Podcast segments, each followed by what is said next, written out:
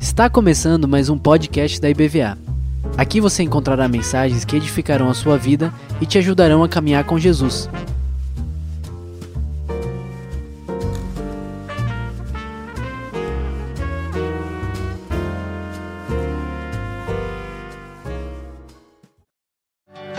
Então, essa é a organização que nós representamos aqui no Brasil, é uma organização missionária com 171 anos de história no mundo e 20 anos no Brasil. Se você quiser mais informações, você pode acessar as nossas redes sociais ou então uh, nos procurar ali no stand e a gente pode conversar. Uh, eu acho que esse, esse PowerPoint dá para tirar por enquanto, por favor. Uh, no ano passado, no nosso programa de, de curto prazo da Interserve, nós enviamos três jovens que nos procuraram no meio do ano que precisavam fazer o prático do, do, curso que elas estavam fazendo dentro do Centro Evangélico de Missões em Viçosa, que é um, um centro de treinamento parceiro da Interserve. Na verdade, nós temos o nosso escritório sede lá dentro do SEM, na cidade de Viçosa, no interior de Minas, e agora temos um escritório em São Paulo. E essas três jovens estavam fazendo um curso de, uh, de formação missionária, e o último mês elas precisam fazer um estágio transcultural. Então, nós enviamos uma delas para o Sudeste Asiático, uma outra para o Norte da África e uma jovem farmacêutica uh, que é de uma comunidade alemã no sul do Brasil, de Carambeí. Uh, ela foi servir no nosso uh, num projeto que nós temos na Ásia Oriental ou no leste asiático, né, na Coreia do Sul. E ela chegou lá e ela foi muito impactada porque dois dias depois que ela havia chego, é, levaram ela para passear num determinado local, não sei se você acompanha essa notícia. Estava acontecendo ali no meio de uma avenida uma festa de Halloween, na Coreia do Sul.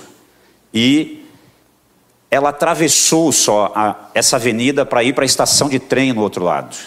E logo que ela botou o pé dentro da estação de trem, teve um alvoroço muito grande nessa avenida e 96 pessoas morreram pisoteadas. Foi assim a primeira, a primeira experiência, dois dias após ela chegar na Coreia do Sul. E ela ligou de lá desesperada, né, e tal, e a gente acalmou ela, conversamos, o pessoal do nosso escritório abraçou ela, cuidou dela e tal. E ela, até uns dois dias depois, ela estava meio que entendendo que ela tinha ido ou que ela tinha sido enviada para o lugar errado. Mas passados os dias, ela foi sendo tão impactada. Ela foi para passar 30 dias, é uma jovem farmacêutica. Ela foi tão impactada. E agora, essa mesma jovem está concluindo o processo dela de candidatura junto à Interserve e dentro de mais um ou dois meses ela está voltando para ser treinada por dois anos na Coreia do Sul com o objetivo de entrar no país vizinho para servir lá. Deus tem movido pessoas ao redor do mundo. Deus tem colocado um clamor nos nossos corações. E Deus tem nos tirado dos nossos lugares comuns, ou dos lugares que nós estamos habituados a viver. Não será assim com todos. Deus quer usar muitos de nós aonde Ele tem nos colocado, aonde Ele tem nos plantado. A minha família e eu temos experimentado isso. Hoje, a nossa família hoje está meio espalhada, né? Hoje, enquanto Silvana e eu estamos aqui, os nossos filhos acabaram de sair de uma igreja local em Curitiba, em, em São Paulo, onde eles foram convidados para falar sobre como é a vida de um FM, um filho de missionários. Então a Natália e o João, com mais um amigo, foram ministrar hoje de manhã numa igreja, já saíram de lá, mandaram foto, eu vi agora há pouco. E Deus tem mexido com cada um de nós. Há alguns anos atrás, eu, é, depois de alguns, alguns meses desempregado, pouco tempo depois que nós nos casamos, eu acho que foi a única vez na vida que fiquei desempregado. Uh, ao contrário de tudo que eu havia sonhado para mim, né? Eu sonhei que eu só ia casar o dia que eu tivesse casa própria, que eu tivesse carro, que eu tivesse uma conta bancária assim bem abastecida. E um mês antes de casar, eu fiquei desempregado. Mas foi em meio a isso que eu também havia tomado uma decisão. Eu era muito envolvido na igreja local. E eu disse: eu vou cuidar da minha vida. Eu estou me dedicando muito para a igreja, era um jovem e eu vou cuidar da minha vida e entreguei todas as funções que eu tinha na igreja local. E o meu pastor argumentou comigo, tentou me convencer e eu disse: Não, pastor, eu vou cuidar da minha vida. E depois de um tempo desempregado, eu consegui um, um emprego numa multinacional. E, mas antes de conseguir esse emprego, eu disse: Olha, se Deus me quiser aqui, servindo Ele, na igreja, é, tão dedicado, eu posso estar trabalhando numa multinacional, Ele vai me tirar de lá. E passou um tempo, Deus me deu um emprego numa multinacional. E quando fez 21 dias que eu estava naquela multinacional, entrou uma mensagem para mim no pager. Lembra do pager? O bip? Eu vi ali ligar para o Eduardo. E eu tinha atendido um cliente uns dois dias antes. Eu disse: a venda do ano. Então liguei para Eduardo. Oi, Eduardo, e daí? Ele, oi, Bira, tudo bem? E eu falei, tudo bem. Ele disse, eu falei para ele, o que que manda? E esse não era um linguajar meu, mas eu queria impressionar o cliente. Ele disse, o que que manda? Ele disse, ah, você vem à igreja no culto de oração hoje à noite? Eu falei, vou. E deu discurso de oração, não é o meu cliente então. Quem está falando? É o Eduardo, Bira. Eu falei, é o pastor Eduardo? Ele disse, sim, o pastor Eduardo. disse, pastor, me perdoe. Ele disse, pelo quê? É que eu lhe chamei de Eduardo. Ele disse, não, mas meu nome é Eduardo. Eu falei, mas não lhe chamei de pastor. Ele disse, mas meu nome não é pastor, é só Eduardo mesmo. Então eu fui na igreja aquela noite e avisei a Silvana. Pastor Eduardo me chamou, quer conversar comigo. A Silvana começou a chorar no telefone e eu disse assim: O que está acontecendo? O que, que você sabe que eu não sei e tal? Ela disse: Eu tenho certeza que ele vai te chamar para trabalhar em tempo integral na igreja. Eu disse: Não, ainda mais agora que eu consegui um empregão desse. Não. E sentei com ele no final do culto. O púlpito, o, a plataforma da igreja era, acho que metade dessa daqui para baixo. E no final do culto nós sentamos e ele disse: Bira Fazem 15 dias que eu e o Silas, o Silas era o co-pastor, o filho dele, nos propusemos a orar e pedir para Deus que Deus nos mostrasse quem deveria ser o nosso primeiro pastor de tempo integral do ministério de louvor da igreja. E Deus disse que é você. E eu disse, pastor, faz 21 dias que eu comecei a trabalhar na multinacional. Ele disse, quanto você ganha? Eu disse, não importa quanto eu ganho. Se Deus chamou, ele vai me manter, Ele vai me sustentar. Eu ganhava naquela época o equivalente, digamos assim, né, há muitos anos atrás, era como se fosse uns 3 mil reais, digamos assim. E o conselho da igreja aprovou 260 reais de salário para mim. Foi com esses 260 reais, mais o rendimento da Silvana, que nós compramos o nosso primeiro apartamento na planta. O Deus que chama, é o Deus que sustenta, é o Deus que provê. E eu assumi o ministério de louvor de uma igreja com 7 mil membros, um ministério de louvor com 220 integrantes, com vários corais, com várias bandas. E pastoreei esse ministério por quatro anos, e quatro anos depois nós saímos para ir para o campo missionário e deixamos 320 integrantes no Ministério Louvor. Dois anos depois de assumir o Ministério Louvor, o meu pastor pediu para mim assumir um ministério com empresários e profissionais liberais da igreja, sem eu nunca ter sido empresário. Então nós assumimos aquele ministério com 99 empresários, eram mais desempregados do que empresários, alguns falidos, mas quando fomos embora, deixamos cerca de 240 empresários e profissionais, e nesses dois anos eu inaugurei 96 empresas. E de repente o Senhor usa a vida do Dr. Rousseau Shedd numa conferência missionária na nossa igreja, lá no sul do Brasil, e usou exatamente aquilo que o pastor Marcos falou nessa manhã. Ele pediu para todos os pastores presentes, titulares que estavam ali na conferência, se colocarem em pé, e disse assim: se você quiser mandar obreiros para o campo, mande aqueles que você considera os seus melhores obreiros. E, eu, e, o nosso pastor estava sentado na nossa frente e ele era bem branco, ele, eu via o sangue subindo assim pelo pescoço dele. E no final daquele culto, ele nos chamou e disse: Vamos fazer o passaporte de vocês. A igreja na Itália pediu para enviarmos missionários e eu disse que não tinha. Mas ele me ligou de novo hoje e disse: manda o Bira e a Silvana. E assim começou a nossa jornada missionária. Nós não acabamos não indo para a Itália porque o Senhor nos fechou a porta, mas escancarou a porta para nós irmos para o sul da África. E assim nós fomos para lá e entramos nessa jornada e abrimos mão de tantas coisas. E o Senhor tem cuidado de nós até aqui. Hoje a Interserve é uma organização que trabalha num campo bastante desafiador, num campo onde principalmente estão aqueles povos que nós chamamos de PNAs, os povos não alcançados. E um dos países no sul da Ásia, onde a, a atua hoje, é um país que conta com uma população de cerca de 200 milhões de pessoas. É o quinto país mais populoso do mundo e a 35 maior nação do planeta em área territorial. E assim como muitos outros povos, assim como nós aqui no Brasil, eles também têm grandes desafios mas também eles têm um potencial incrível e oportunidades em várias áreas para receber profissionais de curto, de longo prazo, para receber pessoas que querem investir em negócios e dar emprego para os nacionais, para que possam, através dos relacionamentos, nesse país você não vai poder abrir uma igreja local como essa, colocar um programa na rádio ou na televisão, porque é tudo controlado uh, pela religião majoritária do país, mas no dia a dia, você pode impactar a vida das pessoas por meio do seu testemunho, por meio do seu modo de proceder, dos relacionamentos que o Senhor vai lhe dando oportunidade. Uma coisa interessante sobre esse país é que eles são hoje um dos maiores fabricantes e exportadores de equipamentos cirúrgicos. Mas é um país que tem uma carência extrema de profissionais de várias áreas e da mensagem do Evangelho. 96,28% desse país é de muçulmanos.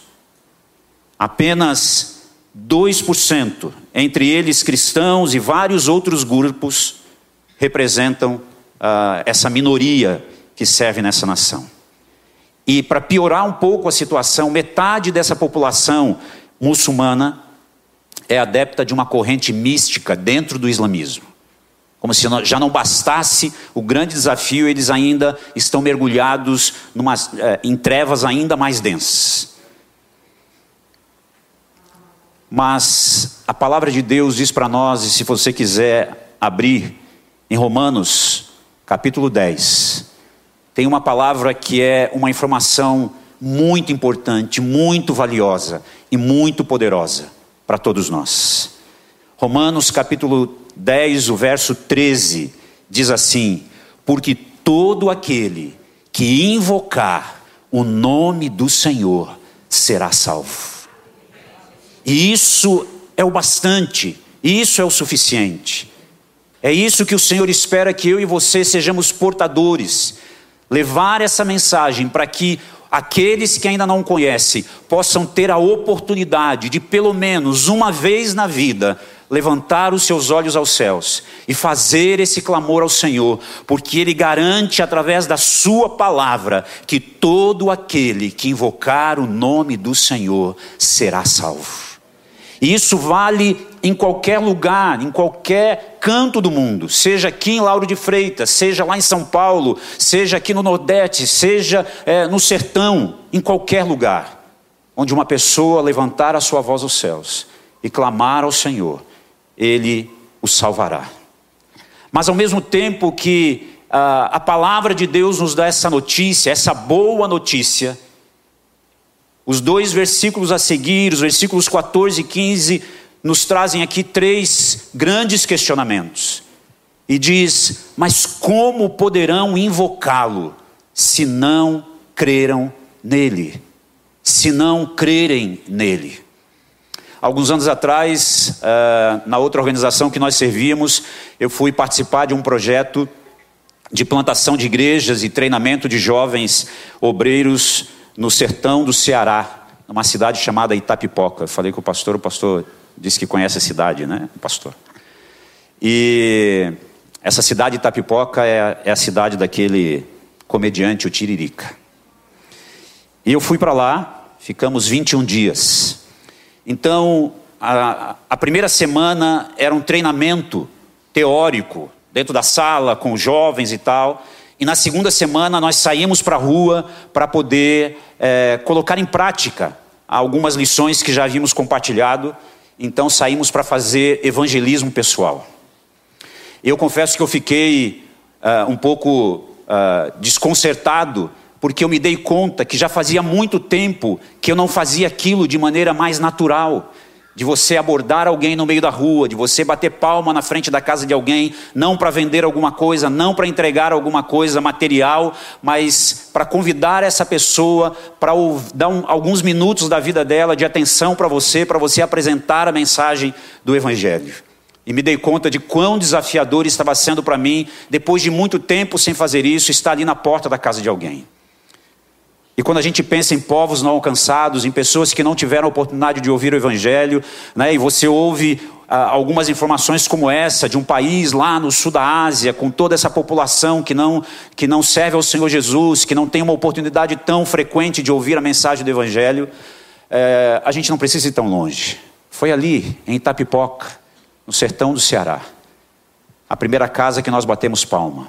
Era uma boa casa da rua. Não era uma casa simples demais, era uma casa bem estruturada, bem bonita, bem pintada. E de repente um senhor saiu lá de dentro e perguntou o que eu queria. Eu perguntei se ele podia vir até ali fora para conversarmos com ele. E eu fiz uma pergunta para ele. Nós combinamos que sempre íamos começar a conversa com essa pergunta: Você conhece Jesus? Para ver que, que andamento essa conversa teria. E para minha surpresa, o Senhor abriu o portão, ele estava do lado de dentro conversando conosco. Quando eu fiz essa pergunta, ele abriu o portão em Tapipoca, aqui, no nosso sertão. Veio do lado de fora e deu uma olhada para um lado, deu uma olhada para o outro, coçou a cabeça e disse: Olha só, eu não estou lembrado se tem algum vizinho com esse nome aqui, não. E nós ficamos uns 10 segundos, ou talvez menos, pensando assim: ah, ele vai dar risada e vai dizer que ele está brincando. Não. Ele nunca tinha ouvido falar de Jesus. E nós começamos ali a desenvolver uma conversa com ele, uh, e conversamos durante algum tempo com ele. E assim nós fomos, ele não entregou a vida para Jesus, nos ouviu, deu atenção, e assim nós fomos de casa em casa fazendo essa mesma pergunta. Mas foi aqui, dentro do Brasil. E essa tem sido um dos grandes campos missionários dentro do nosso contexto, dentro do nosso território, o nosso sertão. E não só, a gente tem é, outras, outros grupos de povos que precisam ser alcançados. Mas como eles poderão invocar, como que eles poderão levantar a sua voz e clamar ao Senhor para serem salvos, se eles não conhecerem, se eles não ouvirem a respeito dele? E como crerão nele se jamais tiverem ouvido a seu respeito? E como ouvirão a seu respeito se ninguém lhes falar? E como alguém falará se não for enviados, como aconteceu agora há pouco aqui? Esse é um desafio para a igreja do Senhor. Esse é um desafio para a igreja brasileira. E nós precisamos, dia após dia, nos perguntar como nós seremos resposta para o Senhor, a esse chamado, a esse clamor, durante esse tempo que se chama hoje. Como nós vamos responder a esse clamor? Durante muito tempo eu ouvi, até criei naqueles três pilares que se fala muito sobre missões, né? Do enviar, do ir, é, é, do enviar, do ir e do contribuir, como se isso fosse ou você faz isso, ou você faz isso, ou você faz isso. Você tem três opções. Você pode ou enviar, você pode ou contribuir, ou você pode ir.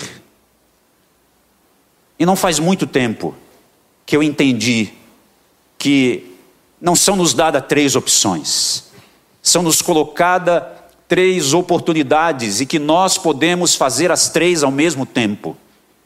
Não necessariamente indo para o outro lado do oceano, não necessariamente mandando uma oferta para outro lugar, não é, orando de vez em quando, mas nós podemos fazer as três coisas ao mesmo tempo, mesmo estando aqui. Nós podemos ao mesmo tempo ir, enviar é, e contribuir.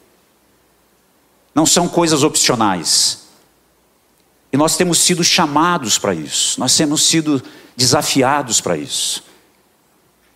Mas muitas vezes nós temos alguns temores, nós nos preocupamos com a nossa segurança, nós nos preocupamos com a nossa estabilidade financeira, nós nos preocupamos com eh, o nosso conforto, eh, e muitas vezes nós vivemos uma vida eh, mediana, nós vivemos muitas vezes uma vida mais acomodada, tranquila em algumas áreas, mas muitas vezes comprometendo o chamado do Senhor para as nossas vidas.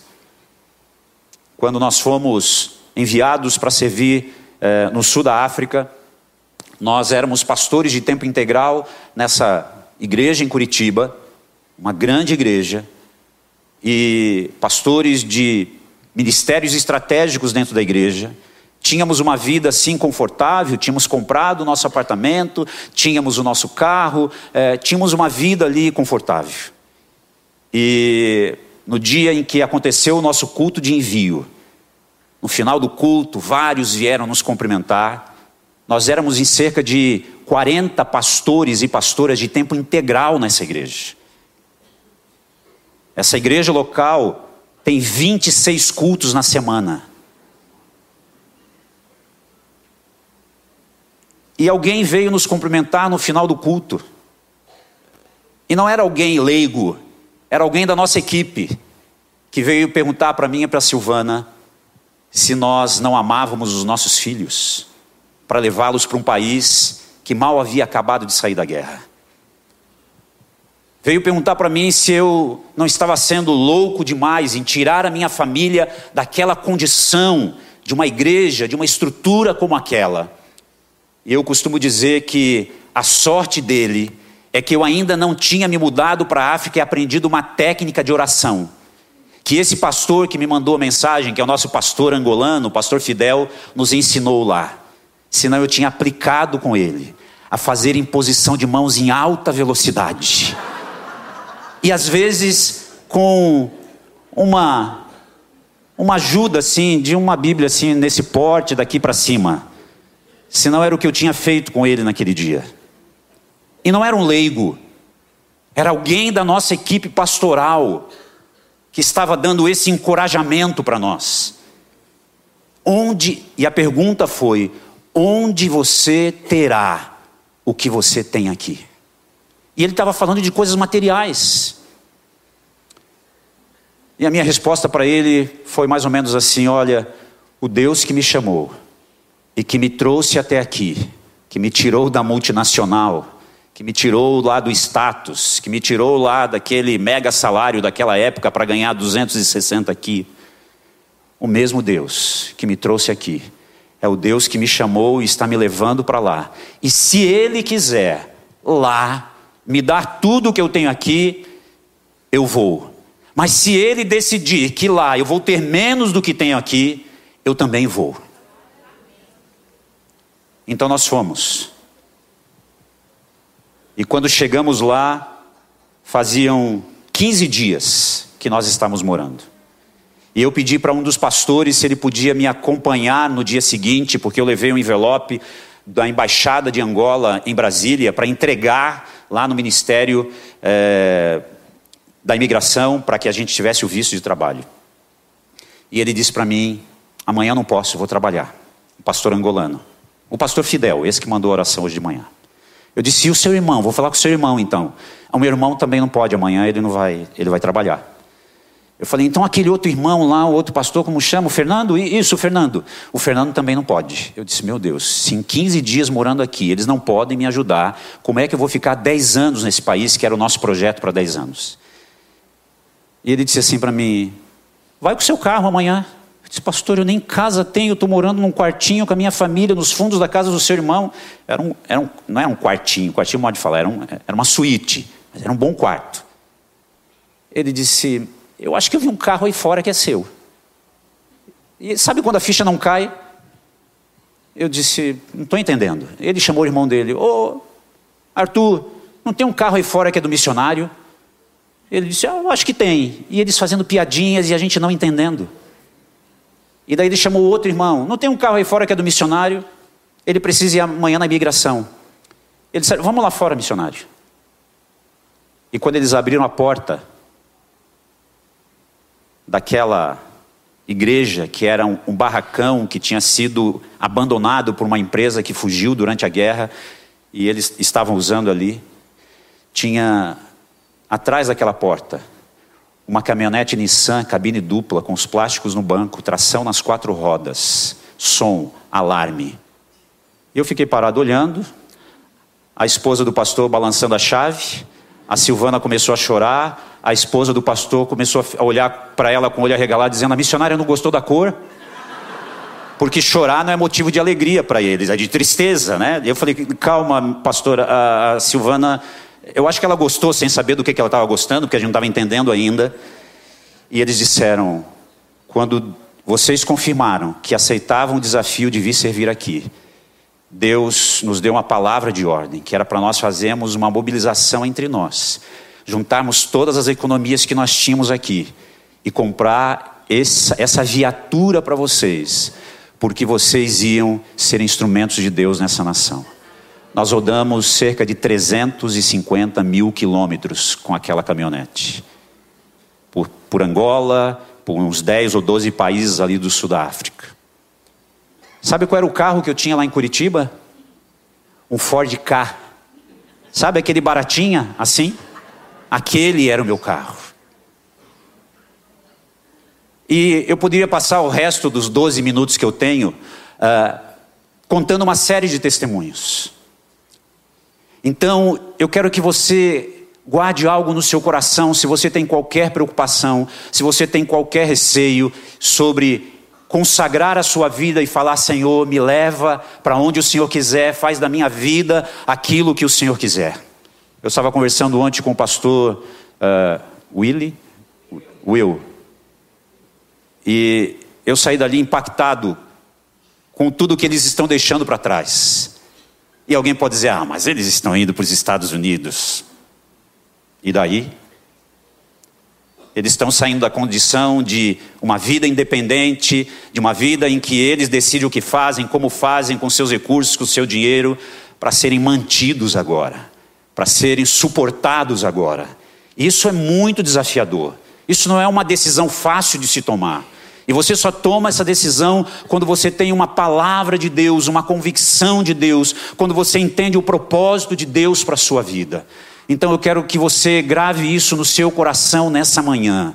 Deus nunca fica devendo nada para ninguém. Você pode dar a sua vida, você pode dar o seu coração, você pode pegar a sua conta bancária abastada, colocar aos pés dele, você pode pegar os seus bens, os seus recursos, os seus dons, os seus talentos, e lembre-se: foi ele que te deu tudo isso, foi ele que nos deu tudo isso, e você coloca aos pés dele, e ele não vai ficar te devendo um centavo. Ele vai te suprir, Ele vai te surpreender, Ele vai fazer milagres, sinais e maravilhas sobre a sua vida. Sabe por quê? Não é para te impressionar, não é para provar para mim, para você que Ele pode, porque Ele pode, independente se eu creio ou não creio, mas é porque Ele quer que todo aquele que invocar o nome dEle seja salvo. E Ele quer usar a minha vida, e Ele quer usar a sua vida para a glória e para a honra do nome dele. Domingo passado eu fui pregar numa igreja na porta de entrada de uma comunidade em São Bernardo do Campo. E eu peguei um, um trem que leva uns 46 minutos até Santo André. Em Santo André eu atravessei para dentro no terminal e peguei um ônibus e andei 26 pontos de ônibus até chegar lá. Cheguei, ajudei a abrir a igreja porque eu cheguei cedo. E quando terminou o culto, eu falei: Olha, eu só preciso que agora alguém me leve. Eu estava meio assim temeroso de sair dali, sozinho. Que alguém me deixe no ponto de ônibus. Quando eu falei ponto de ônibus para os irmãos que me convidaram, disseram: O senhor veio de ônibus? Eu disse: Sim, vim de ônibus. Tranquilo, o metrô para duas quadras da minha casa e tal. Eles disseram, pastor, o senhor devia ter nos falado, nós íamos lhe buscar. Eu disse, mas por quê? A gente tem um transporte público de primeira aqui, e, e eu e a minha família não dependemos do transporte público em São Paulo, a gente mora no centro da cidade, a gente faz tudo a pé por ali, e quando a gente precisa usar o transporte público é para alguma coisa fora do horário de pico, então nos atende muito bem. E às vezes as pessoas perguntam, é, qual é o seu carro? Qual é o final da sua placa? Porque em São Paulo tem rodízio. E eu digo assim: olha, a placa que eu quiser. Posso ir de trem, de metrô, de ônibus com ar-condicionado, sem ar-condicionado. Faz 10 anos que nós estamos em São Paulo e nós não temos carro. Primeiro, porque a gente viajava muito, pagava estacionamento, é, pagava seguro e usava o carro muito pouco. Nisso veio essa era dos aplicativos, né? Então a gente, quando precisa, é, usa mais nesse sentido. E as pessoas dizem assim: mas você não baixou o seu padrão de vida? Tem um amigo que brinca conosco que diz assim: viu que saí de Angola, né, quis, quis deixar de descansar à sombra do imbondeiro, né, que é a árvore típica de lá. Né, mas ele fala isso num outro tom de brincadeira. Mas algumas pessoas dizem assim: mas você não baixou o seu padrão de vida? Você tinha uma caminhonete, você tinha né, uma condição diferenciada lá e tal. Eu disse: não. Ué, mas nos, nos, nos, padrões desse mundo, o seu padrão de vida baixou. Eu disse: mas quem disse que o meu padrão é o padrão do mundo? O meu padrão é o padrão do reino dos céus. Então ouça outra coisa que eu vou lhe dizer para você nessa manhã. Se Deus te chamar para servir num contexto em que seja necessário você ter um avião, Ele dá o avião. Se for preciso você servir num lugar que precisa de um barco, que precisa de um navio, que precisa de qualquer que seja a, a questão material, humana, Ele supre, se Ele quiser senão ele vai usar o que tem lá para ensinar você, ensinar o povo a sua graça, a sua bondade. Mas ele vai providenciar tudo o que eu e você precisamos. Tudo o que nós necessitamos para a glória dele, para o louvor dele, mas tendo sempre em mente de que não é por mim, não é por você, não é pelas nossas estruturas organizacionais, mas é para ele é para a glória dele, é pelo nome dele, e é para que todo aquele que invocar o nome dele seja salvo. Eu quero continuar sendo, ao longo da minha caminhada, resposta àquela oração que eu fiz quando eu tinha 15 anos de idade. Quando eu dobrei os joelhos em frente à TV e disse: Senhor, envia missionários para essa nação. E passados 20 anos, Deus atendeu essa minha oração e fez de mim e da minha família resposta à oração que nós havíamos feito. E eu gosto de crer, de pensar nisso, que melhor do que você ter as suas próprias orações respondidas, é você ser resposta da oração de outras pessoas. Há pessoas que nesta manhã Enquanto nós estamos aqui adorando a Deus nesse, nessa, nesse congresso abençoado, enquanto nós estamos aqui nos encorajando, enquanto nós estamos aqui celebrando, enquanto nós estamos aqui glorificando ao Senhor, enquanto nós estamos aqui como igreja sendo fortalecidos, sendo abastecidos, sendo revigorados, sendo desafiados, tem pessoas que nesse exato momento estão clamando a algum Deus desconhecido por salvação. E eu continuo dizendo nessa manhã: Eis-me aqui, Senhor envia-me a mim. Eis-me aqui, Senhor.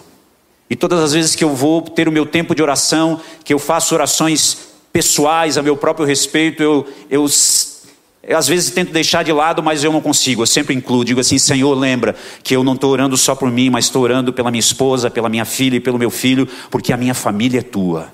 Nós somos teus e queremos ser usados para a glória do teu nome, para o louvor do teu nome. Essa missão, ela precisa continuar. Por onde o Senhor nos levar, por onde o Senhor nos, nos encaminhar.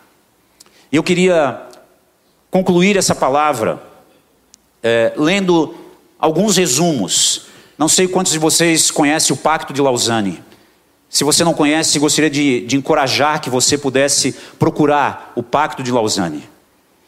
Esse pacto foi feito ah, nesse ano completou 49 anos que esse pacto foi feito, lá uh, na Suíça. Depois já teve uh, o Congresso de Lausanne em Manila, em 89, se não me engano, depois teve na Cidade do Cabo, e agora e daí teve alguns outros aí, Fórum do Trabalho, algumas coisas, e agora nós estamos indo para o próximo congresso que será na Coreia do Sul no ano que vem. Eles estão esperando cerca de 5 mil líderes globais para participar dessa, desse congresso no ano que vem. E eu coloquei aqui só alguns resumos de alguns pontos do Pacto de Lausanne. E o Congresso de Lausanne de Evangelização aconteceu lá uh, na Suíça. E o pacto, em resumo, tem essa declaração: Acreditamos que o Evangelho são as boas novas de Deus para o mundo, e por Sua graça decidimos obedecer ao mandamento de Cristo e proclamá-lo a toda a humanidade e fazer discípulos de todas as nações. Eles são 15 pontos. E eles estão resumidos aqui. Opa. Eu estou apertando errado. O primeiro ponto fala sobre o propósito de Deus e diz o seguinte: cremos no único Deus, eterno, Pai, Filho e Espírito Santo, que chamou um povo para servi-lo e testemunhar no mundo. Muitas vezes falhamos em nossa missão, mas o Evangelho continua sendo um tesouro precioso. Afirmamos que a Bíblia é a palavra de Deus, infalível, verdadeira, que revela o Evangelho para a humanidade. Por meio da Bíblia, o Espírito Santo fala, ilumina a mente do povo de Deus e revela a sabedoria de Deus. Eu gosto de, de tempos em tempos, reler esse pacto para lembrar da minha missão, da missão que o Senhor me convidou a participar com eles. E esse pacto de Lausanne foi feito no momento em que a igreja entendeu que ela precisava se unir, se mobilizar, para que o mundo pudesse ser alcançado. Quem deu o pontapé inicial e mobilizou toda a igreja a nível mundial, cerca de 2.400 pessoas estavam nesse evento, 150 organizações e igrejas estavam ali sendo representadas. Foi o pastor Billy Graham quem deu o pontapé inicial para isso. Afirmamos que Jesus Cristo é o único Salvador e que a salvação só vem por meio dele. E devemos proclamar o amor de Deus por um mundo de pecadores e convidar todos os homens a assumirem um compromisso pessoal de fé e arrependimento.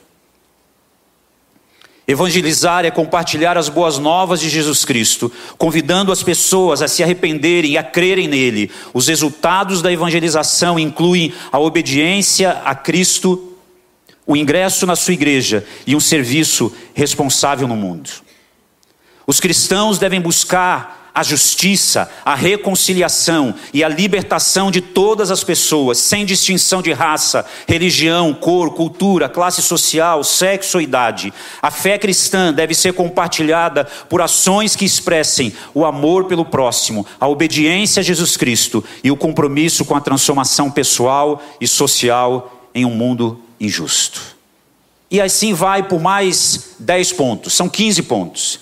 E eu queria encorajar você, que você pudesse ler com intencionalidade, com o coração aberto, para ao mesmo tempo se perguntar, Senhor, qual é a minha parte nisso? Onde o Senhor me quer envolvido nisso? Senhor, eu coloco a minha vida, tudo que o Senhor tem me dado, à, à tua disposição.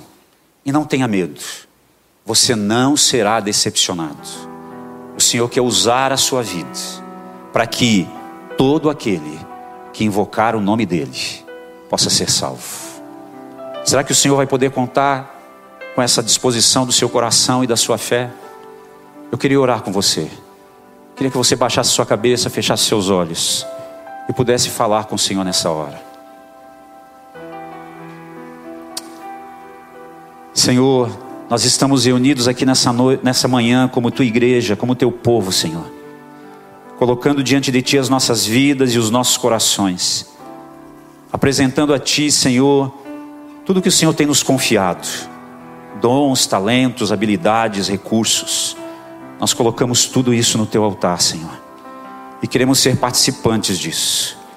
Senhor, tira do nosso coração, do coração de quem quer que seja aqui nessa manhã, toda e qualquer preocupação, toda e qualquer dúvida, todo e qualquer medo, Senhor, que qualquer um de nós aqui possamos ter Talvez alguns desses temores são até mesmo legítimos, Senhor, pela experiência de vida, pela história, Deus, de cada um. Mas o Senhor nos trouxe, Deus, para uma nova história, para vivermos um novo tempo. Eu quero te pedir, Senhor, nesta manhã, toca o coração, Deus, daqueles que estão aqui nessa manhã e que sabem, sabem porque têm sido, Deus, de certa forma incomodados pelo Espírito Santo que o Senhor os tem chamado para algo muito especial. Senhor, os inquieta, move, Deus, em nome de Jesus. Que o primeiro passo, Senhor, que eles deem na tua direção seja vir a sua liderança, aos seus pastores, e abrir os seus corações e dizer: Pastores, eu estou colocando a minha vida à disposição, porque o Senhor tem ministrado isso sobre a minha vida e sobre o meu coração. Pai, continua a abençoar essa igreja e a usar essa igreja local para o louvor da tua glória, em nome de Jesus. Amém.